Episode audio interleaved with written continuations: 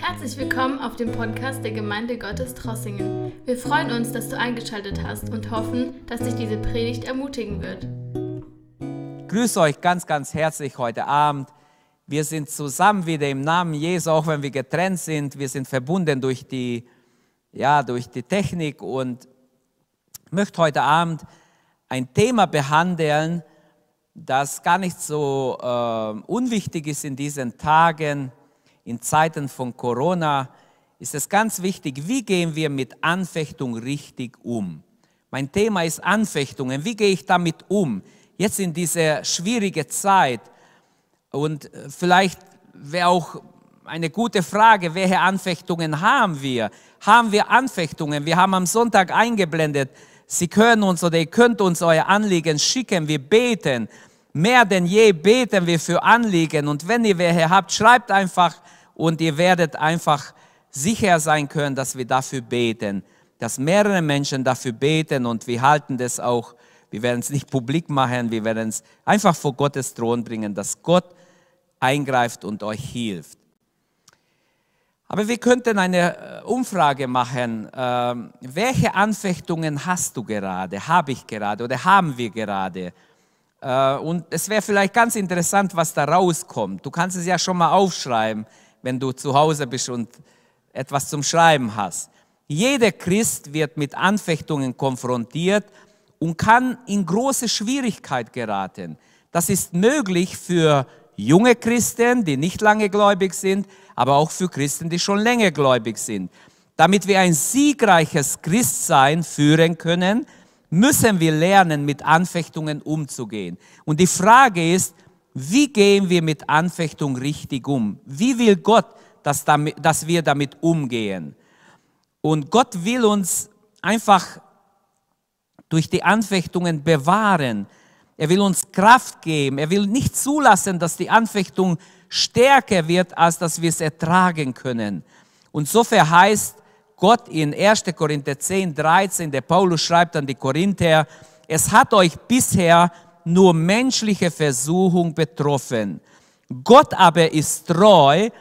Er wird nicht zulassen, dass ihr über eure Vermögen versucht werdet. Ich möchte noch eine andere Stelle lesen aus Jakobusbrief, Kapitel 1. Und dort könnten wir eigentlich den ganzen ersten Kapitel fast lesen, aber ich lese erstmal, ich werde nachher noch andere Verse lesen. Ich lese die Verse 14 und 15. Manche Menschen denken, Gott versucht mich zum Bösen, aber Jakobus sagt schon im Vers 13, nein, nein, Gott versucht dich nicht zum Bösen, sondern jeder Einzelne wird versucht, heißt dann im Vers 14 in Jakobus 1, jeder Einzelne wird versucht, wenn er von seiner eigenen Begierde gereizt und gelockt wird. Danach, wenn die Gebierde empfangen hat, gebiert sie die Sünde. Die Sünde aber, wenn sie vollendet ist, gebiert sie den Tod. Ähm, was sind Anfechtungen überhaupt? Im Deutschen haben wir zwei Begriffe, die einfach sehr oft benutzt werden, Versuchung und Anfechtung. Beide bezeichnen eigentlich dasselbe, sie sind austauschbar, aber im Neuen Testament, im Griechischen wird ein Wort benutzt, Pairazo, für versuchen, und das hat zwei Bedeutungen. Das neutestamentliche Wort für Anfechtung äh, hat zuerst mal die Bedeutung zur Abweichung von einem gegebenen Maßstab zu reizen, jemand zu reizen, von dem Maßstab, den er bekommen hat, abzuweichen und zweitens, es hat eine zweite Bedeutung, jemand auf die Probe zu stellen. Fangen wir mit dem ersten an. Anfechtungen möchten uns zur Abweichung von einem gegebenen Maßstab reizen. Mit Anfechten meinen wir also Versuch, äh, den Versuch, jemand von einem gegebenen Maßstab abzubringen. Damit ist das Drängen zu einer Sünde gemeint dass ein Mensch verspürt, eine Versuchung zu einer Sünde. Es ist nicht Gott, der uns versucht zu sünden, niemals, sondern jeder Einzelne, wie Jakobus sagt, wird versucht. wenn er von seiner eigenen Begierde gereizt und gelockt wird. Das heißt, wenn die eigene Begierde lockt und reizt und wenn du das merkst, dann ist wichtig auch schon gleich zu widerstehen. Von welchem Maßstab will der Satan oder der Versuche uns einfach wegbringen?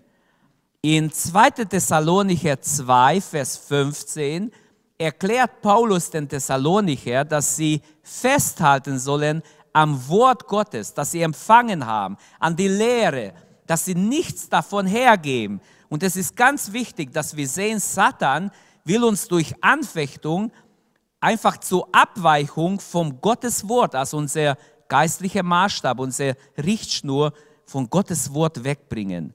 Zum richtigen Verständnis, die Anfechtung selbst ist ja keine Sünde.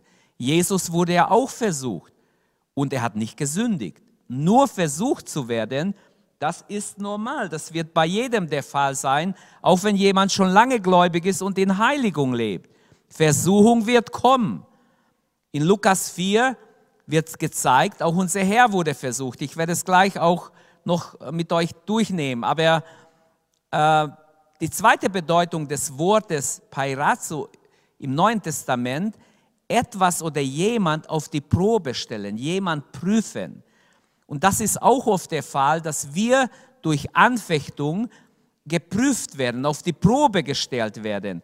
Wenn das Wort versuchen in der Bibel im Sinne von prüfen oder auf die Probe stellen gebraucht wird, wird es im Allgemeinen ähm, auch so übersetzt, im Luther besonders mit Anfechtung oder mit Versuchung aber ich möchte ein Beispiel dafür sagen, schon aus dem Alten Testament. Im Psalm 26, Vers 2, da heißt es, prüfe mich, Herr, und erprobe mich, läutere meine Nieren und mein Herz. In anderen Worten, der Psalmist möchte unbedingt Gott gefallen und er sagt, Gott, versuche mich, prüfe mich, ich will unbedingt auf dich ausgerichtet sein. In 2. Korinther 13, Vers 5 ermahnt uns Paulus, dass wir uns alle selber prüfen sollen. Prüft euch, ob ihr im Glauben seid. Es ist wichtig, dass wir uns prüfen anhand davon, wie ist unser Wandel, wie ist unser Zeugnis, wie ist unsere Nachfolge. Es gibt genug Namenschristen, die sich Christen nennen, aber es nicht sind, weil sie nicht im Herrn sind, weil sie nicht im Glauben stehen. In Offenbarung 2, da ist der Sendschreiben an die Epheser, und der Apostel Johannes schreibt, dass der Herr Jesus an diese Gemeinde äh, erstmal aufgezählt hat, ihre positive Eigenschaften, was sie alles tun im Reich Gottes, wie sie, ähm, ähm, woran sie Gott gefallen haben. Aber dann sagt Jesus, eine Sache habe ich gegen dich, dass du die erste Liebe verlässest. Du bist dabei, immer weiter weg von der ersten Liebe zu gehen. Gott fordert diese Gemeinde auf und damit auch uns, wenn wir die erste Liebe verlassen haben, umzukehren, zurück zur ersten Liebe. Was bedeutet in diesem Zusammenhang die Prüfung Abrahams in 1. Mose 22? Da ist ein, ein wunderbares Kapitel, wo Gott einfach dem Abraham sagt, du sollst mit deinem Sohn Isaac als Opfer bringen. Wir lesen dort, dass früh am Morgen stand Abraham auf und er ging mit seinem Sohn und mit allem, was er gebraucht hat, zum Opfern auf dem Berg Moria. Wie Gott befohlen hat, seinen Sohn zum Opfer zu bringen, er ging und wollte Isaac opfern. Abraham war bereit, war willig, war gehorsam, er hat alles vorbereitet, er war schon dabei, das Opfer zu bringen. Und dann greift Gott ein. Und er gab diesem Ort den Namen Gott sieht. Gott sieht. Jahwe sieht. Gott sieht auch deine Situation, auch meine. Wenn wir treu sind, wenn wir versucht werden, auf die Probe gestellt werden und treu sind, Gott sieht es. Gott wird nicht schlafen. Der Hüter Israel schläft und schlummert nicht. Gott hat eingegriffen. In dem Moment, als es nicht zu spät war, Gott hat Abraham auf die Probe gestellt, aber Gott hat danach Abraham ganz besonders gesegnet und ihm Verheißungen gegeben. Und es war einfach wunderbar. Äh, Gott war völlig zufrieden mit seinem Knecht Abraham. Also wir haben gesehen, was, was sind Anfechtungen, die zwei Bedeutungen des Wortes. Einfach weitergehen und schauen wir uns an, in welche Bereiche werden, werden wir angefochten. Schauen wir verschiedene Bereiche an. Es ist dem Satan daran gelegen, uns in Sünde zu stürzen und zum Fall zu bringen. Und darum sollen wir wissen, in welche Lebensbereiche schlägt Satan zu, wo stellt er seine Fallen auf. Und Gottes Wort hat auch dafür uns sehr gute Hilfe.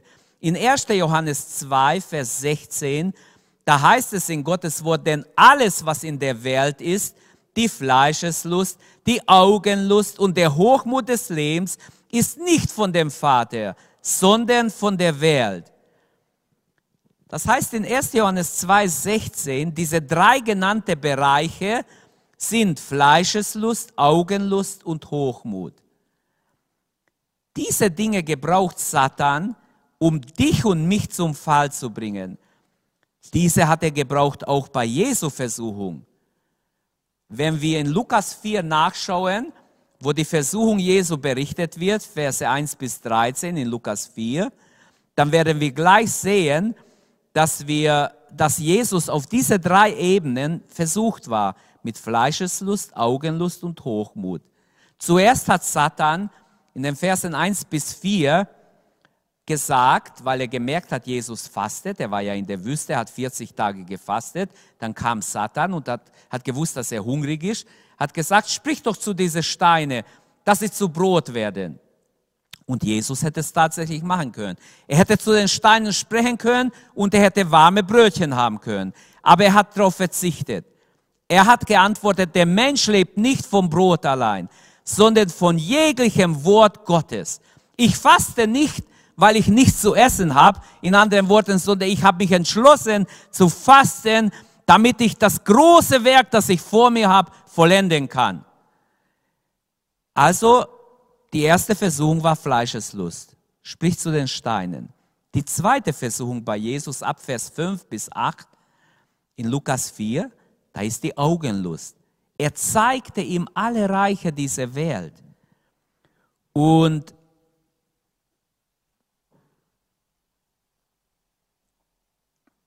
Wenn wir da nachlesen, ich gebe dir alles, wenn du vor mir niederfährst. In anderen Worten, falle vor mir nieder, bete mich an. Jesu Antwort war gleich aus der Schrift, du sollst niemand anders als Gott anbeten. Du sollst allein den Herrn, deinen Gott anbeten. Und das ist auch die richtige Haltung für uns. Und dann gibt der Teufel immer noch nicht auf. Er kommt mit Hochmut. Er stellte ihn auf die Zinne des Tempels, also auf dem obersten Punkt. Stürze dich ab, es steht doch geschrieben.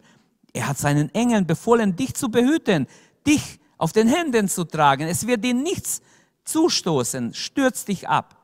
In anderen Worten, versuch Gott, dass er für dich etwas machen muss. Jesus antwortet, nein, du sollst den Herrn, deinen Gott nicht versuchen. Auch das dritte Mal widersteht Jesu, auch die Versuchung zu Hochmut, zum Stolz lehnt er ab. In 1. Mose 3, Vers 6 wird uns der Fall Evas und Adams berichtet, ab Vers 6 nach unten in 1. Mose 3. Da wird berichtet, und da sehen wir wieder genau diese drei Dinge, wie der Teufel sie im Garten Eden zum Fall bringt, durch Fleischeslust, durch Augenlust, durch Hochmut. Da steht nämlich im Vers 6, da sah Eva, dass es gut wäre, vom Baum zu essen und dass es eine Lust für die Auge war und sie nahm von der Frucht und gab es auch ihrem Mann. Und auch er hat gegessen. Also auch hier war es diese drei Arten der Versuchung. Also Gott will uns helfen. Der Apostel Johannes hat im 1. Johannes 2, Vers 16 nicht umsonst diese drei Bereiche Fleischeslust, Augenlust und Hochmut genannt. Schauen wir uns die Sache noch genauer an. Auch wir werden versucht, ich und du, wir alle, Junge und Alte, Männer und Frauen, Junge und Mädchen, sogar Opas und Omas werden versucht, durch Fleischeslust zuerst mal, körperliche Begierde. Die Werke des Fleisches werden uns in Galater, in Galaterbrief im Kapitel 5, Verse 19 bis 21 genannt. Und dort werden mehrere, äh, mehrere Werke des Fleisches aufgezählt, wie Unzucht, Unreinheit, Ausschweifung, Götzendienst, Sauberei, Feindschaft, Streit, Eifersucht, Zorn, Zank, Spaltungen, Fressen, Saufen. All diese Dinge gehören zu den Werken des Fleisches. Die Werke des Fleisches, die halten uns fest. Dadurch kann uns Satan ins Unglück stürzen. Und wer diese Dinge tut, sagt Paulus dort, die können das Reich Gottes nicht ererben. Essen und Trinken sind doch Gaben Gottes, die wir genießen dürfen. Sie können aber auch ausarten in Fressen und Saufen, wie es Römer 13, Vers 13 sagt. Auch Ruhe und Erholung sind von Gott gewollt. Darum hat er zum Beispiel den siebten Tag verordnet als Tag der Ruhe. Aber dennoch ist Faulheit nicht von Gott gewollt. 2. Thessalonicher 3,10. Wer nicht arbeitet, soll auch nicht essen. Und so Fleischeslust, körperliche Begierden ist wahrscheinlich da kann der Teufel am allermeisten Opfer gewinnen. Dann auch die Sexualität gehört dazu. Die Sexualität ist ein Geschenk Gottes, das in der Ehe seinen Platz hat. Außerhalb der Ehe entartet die Sexualität zu Unzucht, wie es Sprüche 6,25 sagt. Und Gott ruft uns heute Abend zu, überwinde die Fleischeslust.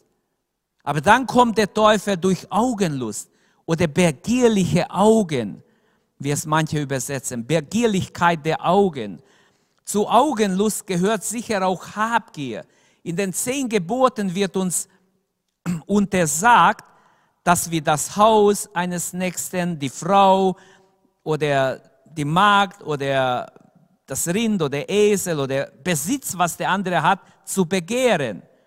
Auch Jesus warnt uns in Lukas 12, Vers 15, hab acht, hütet euch vor Habsucht, denn niemand lebt, niemand, äh, niemandes Leben hängt von der Überfluss ab, von den Gütern, die er hat. Hütet euch vor Habsucht. Wie schnell kann der Teufel deine Augen so lenken, dass du neidisch bist, dass du begehrst, was der andere hat. Dieses Problem hatte Achan. In Josua Kapitel 7 wird uns berichtet im Vers 20.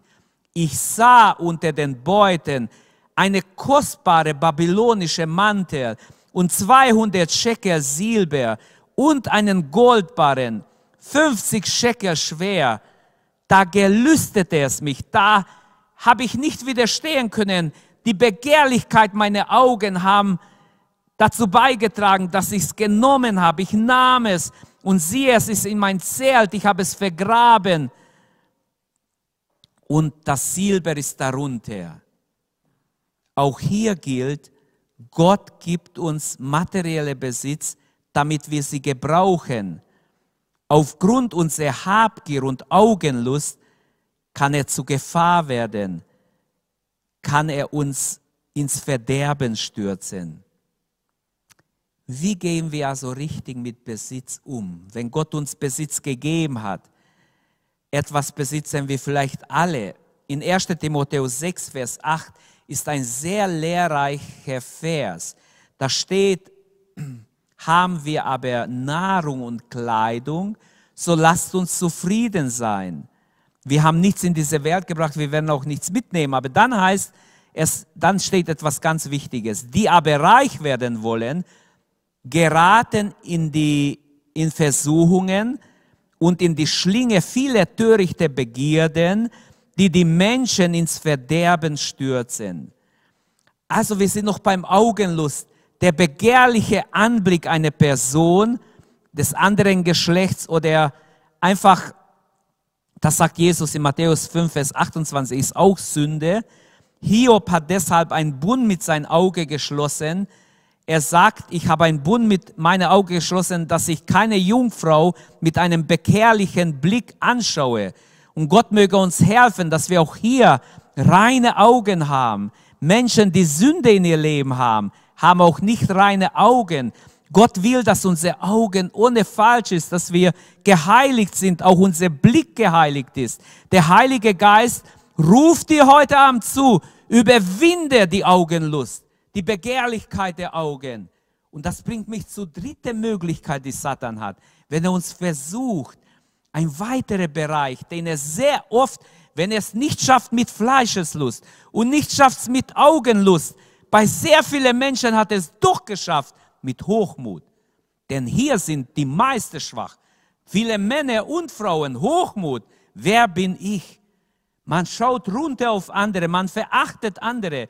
Der Begriff Hochmut ist eng mit Stolz verbunden, mit Überheblichkeit. Sprüche 16, Vers 5 sagt, alle stolzen Herzen sind dem Herrn ein Gräuel. Alle stolze Herzen, die sind für Satan kein Problem zu haben. Hochmut gibt ihm die Möglichkeit, uns zu Fall zu bringen, damit wir auf die Nase fallen geistig, damit wir nicht weiterkommen, damit wir uns versündigen.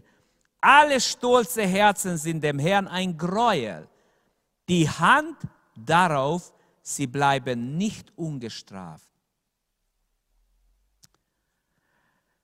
2. Timotheus 3, Vers 2 ein Vers aus dem Neuen Testament. Denn die Menschen werden sich selbst lieben, geldgierig sein, prahlerisch, überheblich, lästerer, den Eltern ungehorsam, undankbar, unheilig.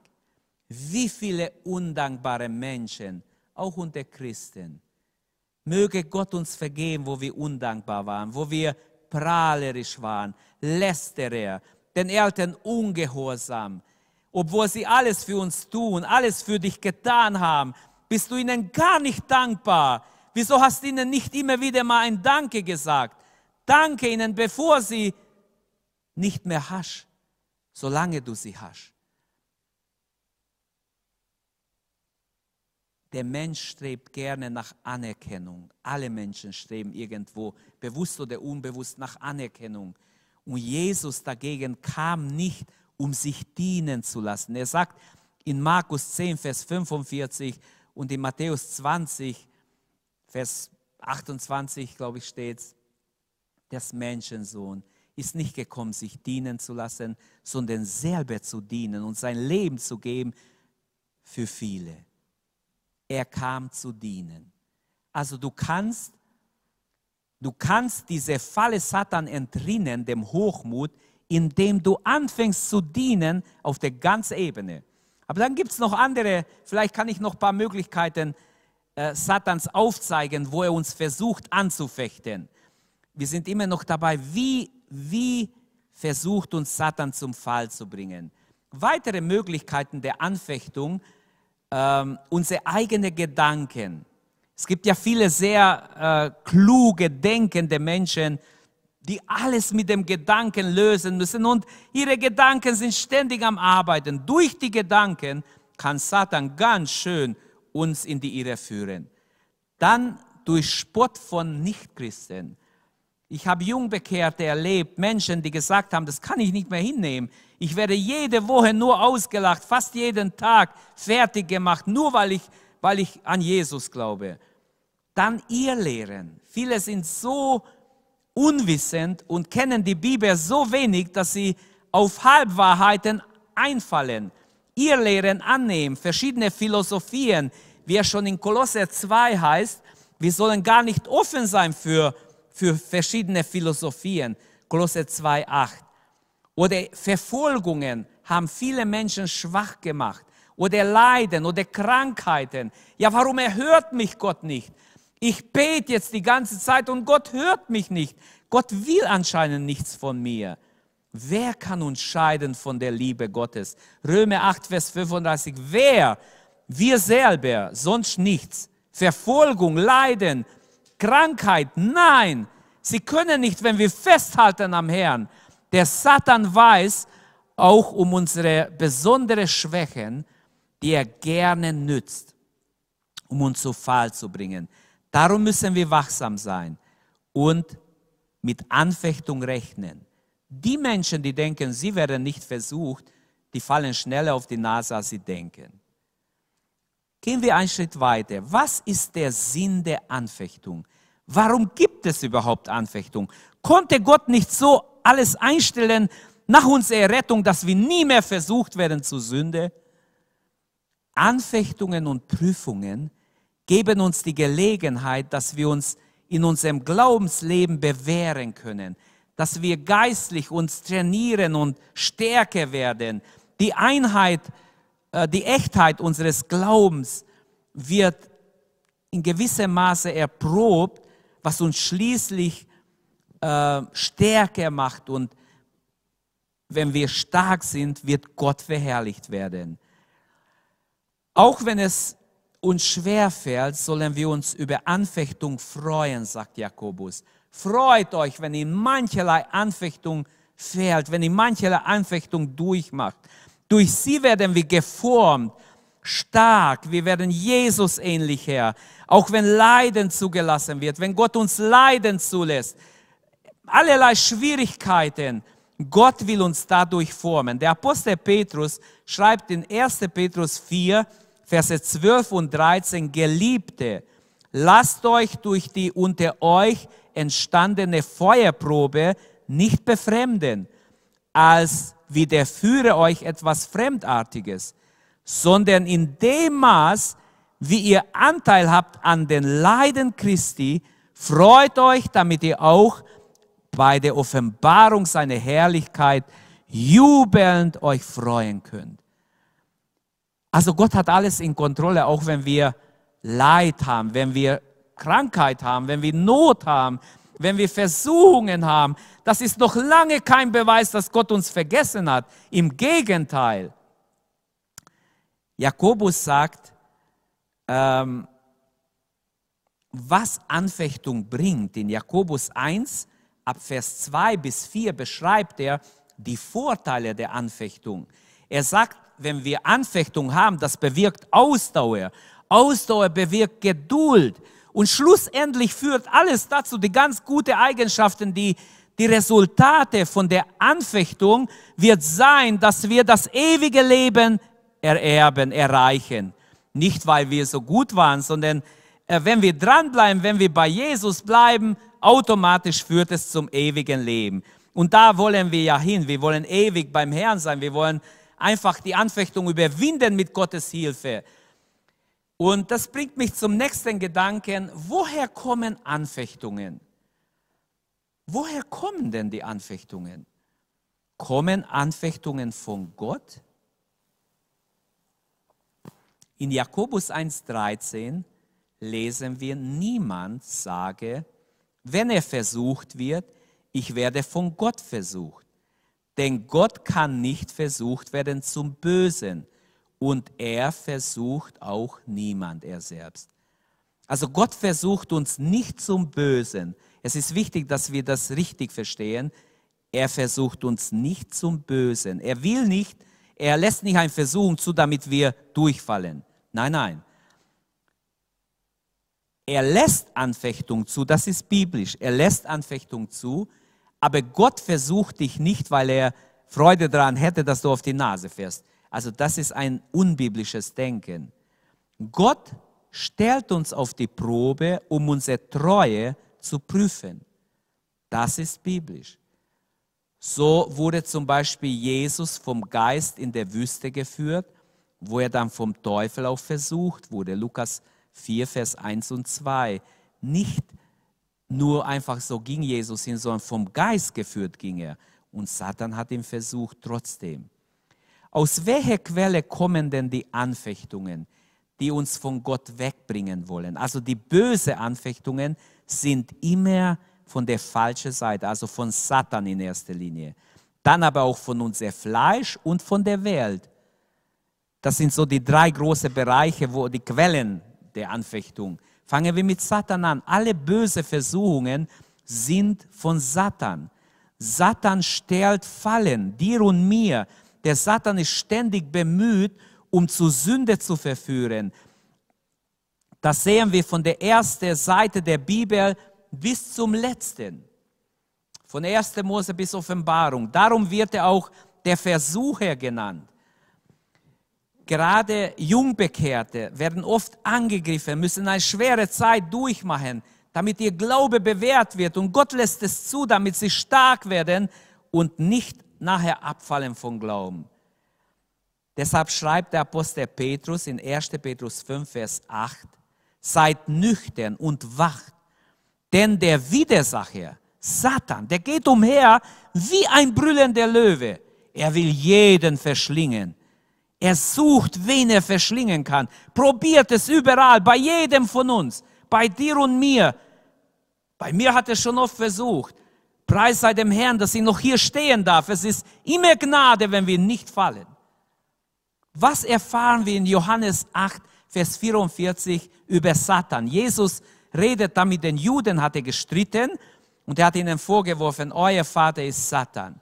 Aber was wir erfahren über Satan, ist dort zwei Dinge, dass er ein Mörder ist von Anfang an und ein Lügner, der Vater der Lüge sogar. Satan ist ein Mörder von Anfang an und ein Lügner. Er kommt mit allerlei Tricks. Er hat Erfahrungen ohne Ende, um uns zu Fall zu bringen. Also die Herkunft der Anfechtung, es ist von Satan, die böse Anfechtungen. Aus welcher Quelle kommen Anfechtungen noch? Die Bibel nennt das Fleisch. Und mit dem Begriff Fleisch kann man zunächst einmal unser Körper auch verstehen, aber oft wird das Wort Fleisch als eine Bezeichnung der menschlichen Schwäche oder der sündigen Natur, der alte Natur gemeint im Neuen Testament. Zum leichteren Verständnis äh, wird der Begriff Fleisch in modernere Übersetzungen, was ich gut finde, wird es äh, mit menschlicher Natur oder menschlicher Selbstsucht oder sinnliche Begierde, eigene Begierde übersetzt. So steht zum Beispiel in Galater 5, 17, denn das Fleisch gelüstet gegen den Geist. Luther übersetzt, das Fleisch kämpft gegen den Geist. Ähm, und der Geist gegen das Fleisch. Und diese widerstreben einander, so dass ihr nicht tut, was ihr wollt. Und manchmal kann man da was ganz Falsches verstehen.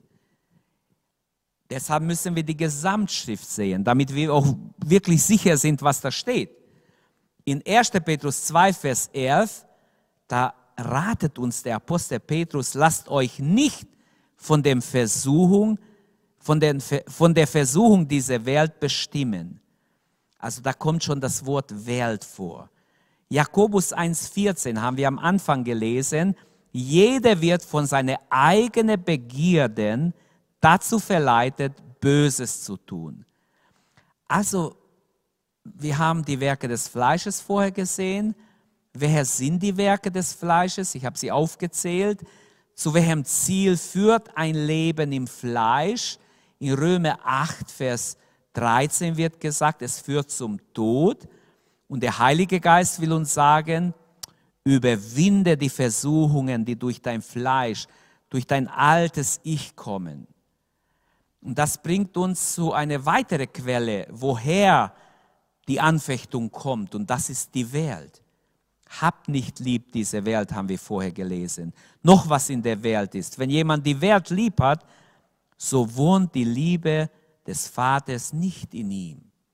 In Johannes 15, Vers 19 sagt Jesus zu seinen Jüngern, wenn ihr von der Welt wärt, so hätte die Welt das ihre lieb. Weil ihr aber nicht von der Welt seid, sondern ich euch aus der Welt heraus erwählt habe, darum hasst euch die Welt. Also mit dem Begriff Welt ist die Bibel nicht immer, meint die Bibel nicht immer einfach die Erde oder den Kosmos, sondern äh, sie gebraucht das Wort Welt auch für Menschen, für die Gesinnung, für den Zeitgeist. Die Welt versucht den gläubigen Menschen äh, dahin zu bringen, die sündige Gewohnheiten, die ganze, den ganzen Mainstream anzunehmen, einfach sich zu beugen vor alle bösen Praktiken, die gang und gäbe sind unter den gefallenen Menschen. Darum, sagt Jakobus, ist ein Feindschaft zwischen der Welt und uns. Und es ist auch gut, wenn es ist. Jetzt ist die Frage, was kennzeichnet die Beziehung eines Christen zur Welt? Ähm, zuerst einmal schreibt Paulus in Römer Kapitel 12, Vers 2, orientiert euch nicht am Verhalten und an Gewohnheiten dieser Welt, sondern lasst euch von Gott durch die Erneuerung eures Sinnes, eurer Denkweise, eine andere Übersetzung, in neue Menschen verwandeln.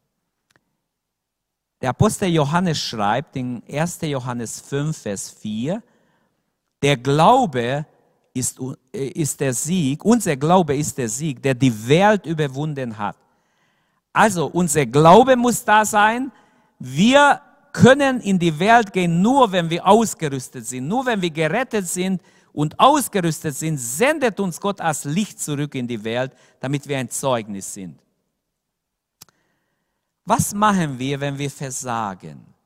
Das bringt mich zu einer weiteren Frage. Es geht immer noch um die Anfechtung. Was machen wir, wenn wir in der Anfechtung versagen? Vielleicht hörst du zu und denkst, Mensch, ich habe versagt. Herr, vergib mir. Was kann ich machen? Dann ist wichtig, dass wir um Vergebung bitten. Dass wir ganz bewusst Gott um Vergebung bitten. Wer versagt in der Versuchung, das kann jeder von uns hat schon mal versagt. In 1. Johannes 1,8, wenn wir sagen, wir haben keine Sünde, so lügen wir. Und die Wahrheit ist nicht in uns. Wir verführen uns selbst. Wir haben die Wahrheit nicht. Also wir müssen zugeben, wie auch Jakobus im Kapitel 3, Vers 2 schreibt, wir alle haben noch manche Fehler, aber wer seine Zunge in Zaum hält, schreibt er dort, der kann sich auch in anderen Bereichen beherrschen. Der ist schon ziemlich weit gekommen, wer seine Zunge in Zaum halten kann. Wir merken ja, wie viele ihre Zungen überhaupt nicht kontrollieren können. Obwohl wir als Christen ein siegreiches Leben führen wollen, geschieht es doch immer wieder, dass wir doch versagen und in Versuchung unterliegen und in Sünde fallen. Dann ist es wichtig, nicht einfach die Sünde zu verharmlosen oder klein zu reden, sondern dann ist es ganz wichtig, dass wir zum Herrn kommen, Gott um Vergebung bitten. Und Gott vergibt gerne. Äh, wir dürfen und sollen die Vergebung in Anspruch nehmen. Praktische Schritte zur Sündenvergebung. Es ist ganz wichtig, Sündenvergebung ist nicht automatisch da, nur weil wir gläubig sind. Das ist Quatsch. Das ist nicht biblisch. Für jede Sünde musste Jesus sterben. Deshalb ist es wichtig, jede Sünde erstmal zu erkennen und zu bekennen. Im Psalm 32 betet David, als ich verschwieg, als ich es verschwieg, da verfielen meine Gebeine durch mein Gestöhn den ganzen Tag, denn deine Hand lag schwer auf mich Tag und Nacht, so dass mein Saft vertrocknete, wie im Sommer dürre wird. David hatte seine eigene Sünde erkannt und litt ganz schwer darunter. Sein Gewissen klagte ihn an. Und es war noch nicht, er war noch nicht so weit, dass er es auch bekennt. Die Bibel sagt, die Sünde soll erkannt werden und bekannt werden. Die Sünde muss bekannt werden, dann kommt Vergebung. Im Vers 5 im Psalm 32 heißt es dann, da bekannte ich meine Sünden und verbarg meine Schuld nicht. Ich sprach, ich will dem Herrn meine Übertretungen bekennen. Da vergabst du mir meine Sündenschuld. Bitte im Gebet Jesus um Vergebung. Wir haben alle schon versagt. Wende dich bewusst von der Sünde ab und wende dich bewusst zu Gott. Was erleben wir, wenn wir bewusst unsere Sünde bekennen? 1. Johannes 1,9, so wie unsere Sünde bekennen, ist er treu und gerecht, dass er uns unsere Sünde vergibt.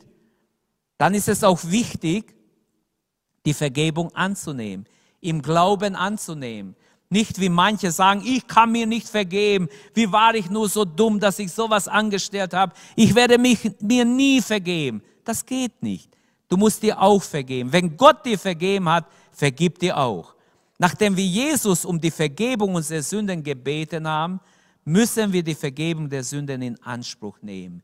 Römer 3, Vers 22. Es ist eine Gerechtigkeit, deren Grundlage der Glaube an Jesus Christus ist und die allen zugute kommt, die glauben. Dabei macht es keinen Unterschied, ob jemand Jude oder nicht Jude ist.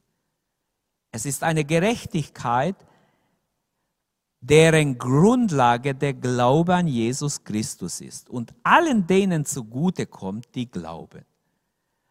Es kann an dieser Stelle hilfreich sein, wenn, wir uns, wenn wir unsere Sünden bekannt haben, auch Gottes Wort zu lesen, wie zum Beispiel 1. Johannes 1.9. Wenn wir unsere Sünden bekennen, ist er treu und gerecht. Jemand kam und sagte, du, ich habe meine Sünde bekannt. Glaubst du, Gott hat mir wirklich vergeben? Ja. Wenn du es ehrlich gemacht hast, habe ich gesagt, ja, dann hat er dir vergeben. Hier steht's. So wie unsere Sünden bekennen, ist er treu und gerecht. Er wird sein Wort nicht brechen. Ja und Amen, es ist vergeben im Namen Jesu. Und wenn mir trotzdem der Gedanke noch kommt, dann widerstehe. Manchmal ist wichtig, dass wir im Namen Jesu auch gebitten, diese Gedanke, im Namen Jesu, ich habe vergeben und dabei bleibt's. Danke Gott sofort für die Vergebung, die er dir in, durch Jesus Christus gibt. Nimm es an und danke dafür. Bei Sünden, die uns unbewusst sind, wie, wie sollen wir da umgehen? Wenn wir vielleicht unbewusst gesündigt haben. Jemand sagte, ja, was mache ich aber, wenn ich unbewusst gesündigt habe? Vielleicht gehe ich doch verloren. Nein. Ich glaube, wenn wir äh, im Lichte wandeln, wie er im Lichte ist, so heißt es in 1. Johannes 1, Vers 7, dann reinigt uns Jesu Blut von allen Sünden, auch von den unbewussten Sünden. Wenn wir mit Gott gehen, dann sind wir demütig und Gott wird uns auch das vergeben. Aber die bewussten Sünden zu verharmlosen, das ist unbiblisch, das ist ein Irrweg. Dann gibt es bei der Vergebung äh, weitere Schritte, die ich noch kurz ansprechen will, die auch wichtig sind. Wenn du jemand zum Beispiel ungerecht behandelt hast, jemand beleidigt hast, sei bereit, dich zu entschuldigen. Wenn du jemand geschädigt hast, sei bereit, den Schaden zu ersetzen, Wiedergutmachung, soweit es möglich ist, zu machen. Wenn du wegen deiner Sache keinen Frieden findest, suche einen Seelsorger auf. Nimm jemand als Hilfe, dem du vertrauen kannst, der mit dir betet. Manchmal sind es schwierige Sachen, die nur im Gebet mit jemand anders wirklich der Knoten gelöst wird. Trage deine Last nicht länger mit dir herum. Du darfst es ablegen im Namen Jesu und, und dazu stehen wir gerne auch bereit. Gehe weiter, mutig und diene dem Herrn, arbeite für Gott und du wirst sehen, die Vergebung ist echt. Halleluja. Und das bringt mich zum nächsten Gedanken. Eine letzte Frage. Wie bekommen wir Sieg über die Anfechtung? Damit möchte ich schließen. Wie kann ich Sieg haben in allen Versuchungen und Anfechtungen? Wie werde ich ein Leben des Sieges führen können.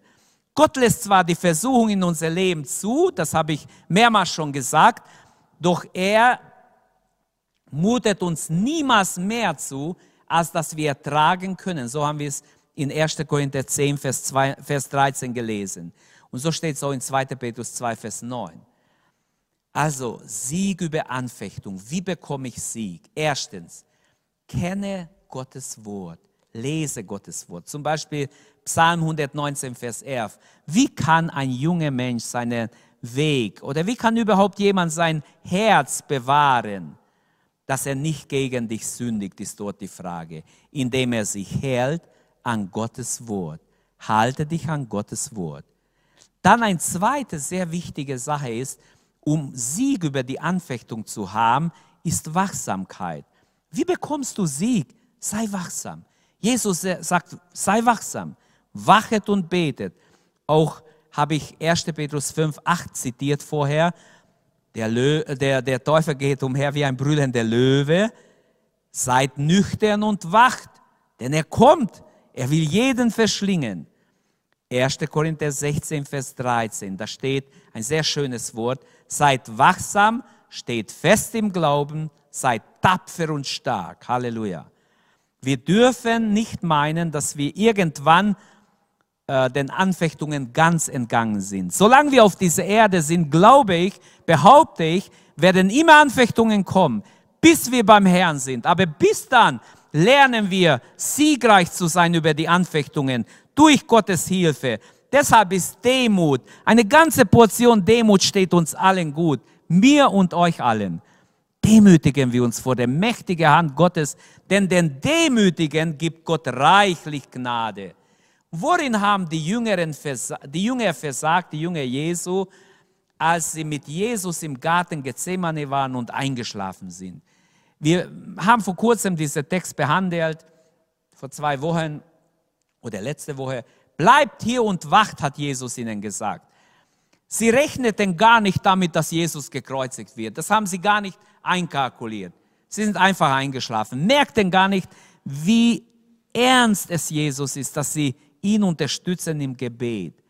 Neben Gottes Wort und Wachsamkeit bekommen wir Sieg über die Anfechtung, indem wir Anfechtung meiden, Versuchung meiden indem wir die Versuchung nicht damit spielen, sondern es meiden. Wir müssen wachsam sein, dass wir uns nicht äh, durch unbiblische äh, Ansichten mitreißen lassen, unser fester Stand im Wort Gottes verlieren und schließlich zum Fall kommen, wie es in 2. Petrus 3, Vers 17 heißt. Dort ist die Rede von verschiedenen Engeln sogar, die ihr Stand verlassen haben und in die Irre gingen. Gott hat uns einen Stand gegeben, auch im Glaubensleben. Lasst uns da stehen, auf Gottes Wort und stützen und kein Millimeter links oder rechts gehen.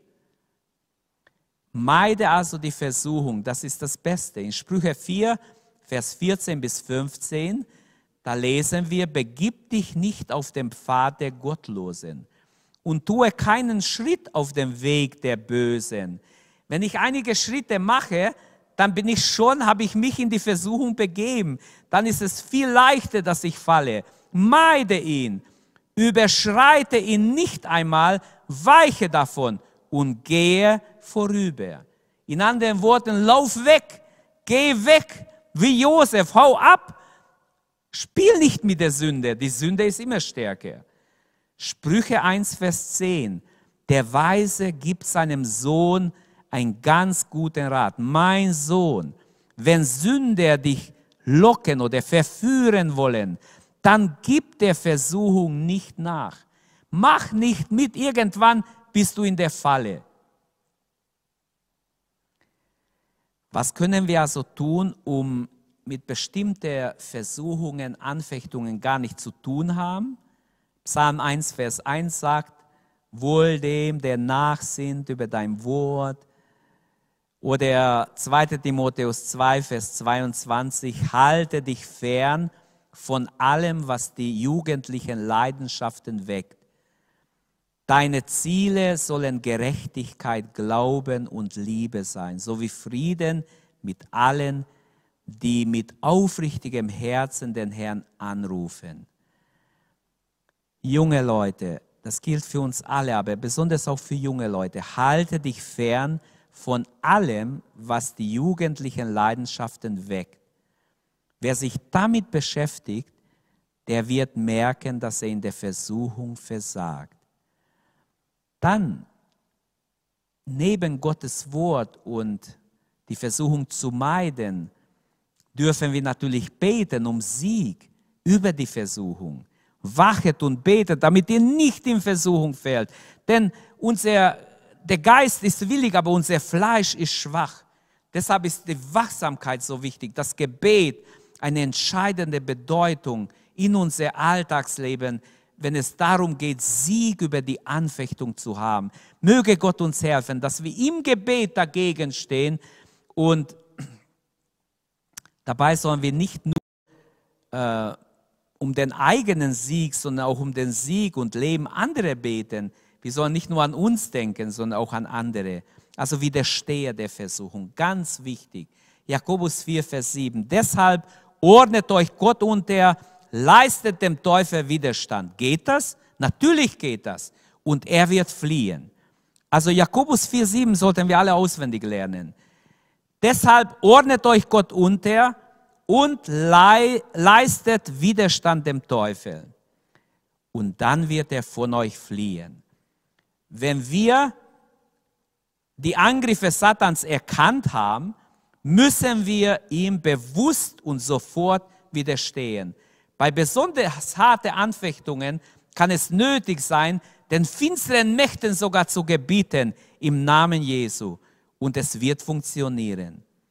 Wohin können wir die feurige Satans oder womit abwenden? Der Glaube ist dieser diese Schutzschild, mit dem wir die feurige Pfeilen Satans abwenden können. Wir haben also über Anfechtung heute Abend viel gehört. Wir haben gesehen, was Anfechtung ist. Wir haben Bereiche der Anfechtung angeschaut. Wir haben die Herkunft der Anfechtung angeschaut. Wir haben gesehen, wie wichtig ist, dass wir Vergebung bekommen, wenn wir versagt haben, unsere Sünde erkennen, bekennen und die Vergebung annehmen. Und jetzt zum Schluss habe ich auch versucht zu zeigen, wie wir Sieg über Anfechtung haben können. Kenne Gottes Wort, lese es, sei wachsam, meide Wege der Versuchung, bete um Sieg und widerstehe dem Feind. Amen. Herr Jesus, wir danken dir, dass dein Wort nicht leer zurückkommt, auch heute Abend, Herr. Lass dein Wort wirken, lass dein Wort stark sein, lass es Frucht bringen in unser alle Leben.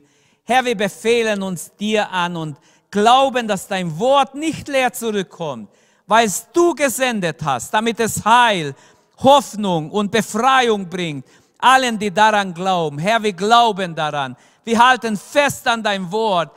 Wir glauben, dass dein Wort nie vergeht, dass es bleiben wird und Bedeutung hat, nicht nur heute Abend, sondern bis in alle Ewigkeit. Danke, Herr, dass wir an dein Wort festhalten dürfen und dein Wort wird uns festhalten in dieser Endzeit. Wir beten auch, Herr, für alle Kranke, die angesteckt sind noch vom Virus her. Lass diesen Virus aufhören Lass eine neue Zeit kommen, Herr, wo wir dir dienen können, wo auch die Gemeinden wieder offen sind. Wir beten, Herr, dass deine Herrlichkeit sich offenbart, dass dein Gnade durchbricht und dass deine Schönheit wieder sichtbar ist in den Gemeinden, dass deine Kinder ein Hunger und Durst nach dir haben, wie der Hirsch nach frischem Wasser. Danke, Herr. Segne dein Volk. So segnen wir jeden Einzelnen in deinem Namen und beten, Herr, dass dein Segen mit uns ist. Behüte uns, bewahre uns, Herr. Lass dein Angesicht leuchten über uns und gib uns deinen Frieden. Sei uns gnädig in allen. Möge dein Angesicht über uns leuchten und, und mit uns sein. Halleluja. Schenk uns Frieden, die nur du geben kannst, Herr. In deine Hände befehlen wir uns und danken dir. Gelobt sei dein Name. Amen. Danke, dass du unsere Predigt angehört hast. Wenn dich die Botschaft angesprochen hat, dann teile sie gerne mit deinen Freunden und Bekannten, dass auch sie diese Predigt hören können. Wir wünschen dir Gottes Segen.